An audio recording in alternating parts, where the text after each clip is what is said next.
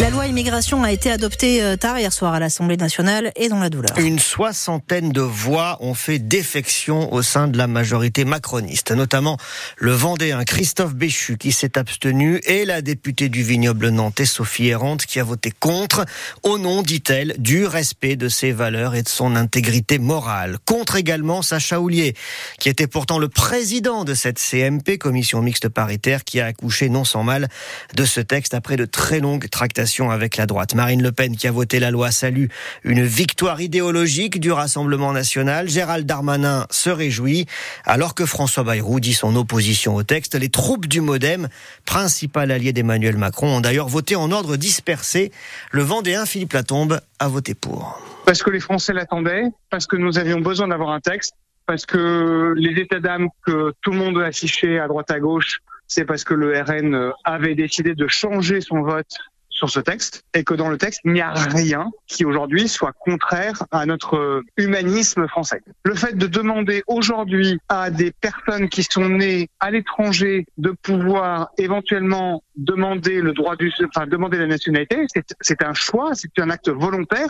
C'est absolument ce que la plupart des pays démocratiques demandent à leurs concitoyens. La question, c'est l'automaticité. Je pense que nos concitoyens demandent qu'il y ait un acte volontaire. Donc une personne qui est née à l'étranger, qui arrive en France et qui doit demander la nationalité à ses 18 ans, ça paraît normal. Voilà, Philippe Latombe, député Modem de Vendée. Pas d'accord donc avec François Bayrou. Il répondait à Yves-René Tapon. À gauche, on fustige une loi qui s'inspire des idées lepénistes. Une loi votée avec les voix du Rassemblement national, ce que conteste le gouvernement, qui n'a pas la même manière de compter. Des rumeurs de démission de certains ministres ont couru toute la soirée. Ce texte laissera des traces au sein de la majorité d'Emmanuel Macron. Il y a un conseil des ministres à 10 heures ce matin à l'Elysée et le chef de l'État doit s'exprimer dans la journée peut-être ce soir à la télé. On se dirige vers un procès dans l'affaire euh, Steve Mayakaniso à Nantes. La mort de ce jeune venu faire la fête de la musique sur l'île de Nantes en juin 2019 est tombé dans la Loire après une charge des forces de l'ordre. Les juges d'instruction ordonnent le renvoi en correctionnel du commissaire de police qui était à la manœuvre ce soir-là, Grégoire Chassin, mais pas du directeur de cabinet du préfet de l'époque, Johan Mougenot. Ils n'ont donc pas suivi euh, le procureur de Rennes sur ce point. Le haut gradé de la police devrait donc être le seul jugé dans cette affaire. Il demandait à certaines de ses collègues euh, femmes, bien sûr, de mimer des masturbations. L'une d'entre elles avait même dû lui caresser le sexe. Un ancien cadre du Conseil régional des Pays de la Loire, condamné par le tribunal de Nantes pour agression et harcèlement sexuel. Trois ans de prison dans six mois ferme qu'il fera sous bracelet électronique. Il va devoir aussi suivre des soins et ne peut plus exercer de fonction publique pendant trois ans. À 7h03, cette question, comment faire pour ne plus gaspiller d'eau ou en tout cas en gaspiller le moins possible?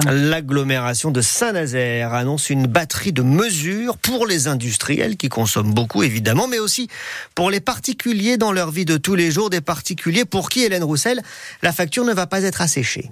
Pour la première fois en 7 ans, l'eau va coûter plus cher aux habitants. Au 1er janvier, ce sera 6 euros de plus en moyenne par an, 12 euros pour un couple avec enfant. Mais attention, l'eau ne peut pas être un luxe. Il y aura donc une tarification solidaire, une aide de 50 jusqu'à 200 euros. Un principe d'équité aussi. Les industriels vont mettre la main à la poche.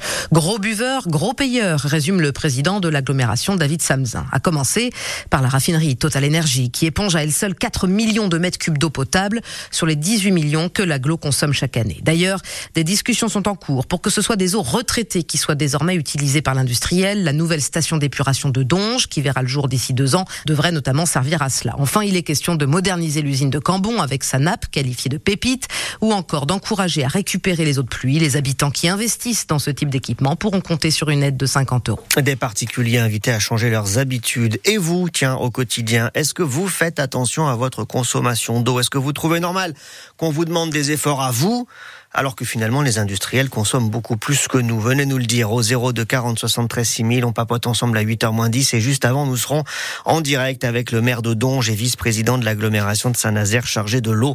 C'est François Chéneau. Les huîtres du nord de la baie de Bourneuf toujours interdites à la consommation. On vous a parlé de ce groupe de sapeurs-pompiers intoxiqués euh, lors d'un repas la semaine dernière à Saint-Gilles-Croix-de-Vie.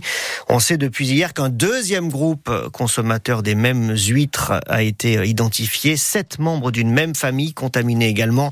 L'interdiction est donc toujours en cours et elle devrait être levée le 3 janvier prochain. 56 producteurs sont concernés dans le secteur de la bernerie et des moutiers en ré. C'est donc euh, au pire moment pour eux, hein, évidemment. Pendant ces trois semaines de fête, les services de l'État envisagent de mettre en place des aides financières et des reports de cotisations. À 7h05, c'est une histoire ubuesque que France Bleu Loire-Océan vous révèle ce matin. L'histoire de Jacqueline, 72 ans, retraitée de Saint-Nazaire, déclarée morte par erreur, vraisemblablement par un notaire qui a saisi son numéro de sécu au lieu de celui d'un de ses clients qui venait de mourir.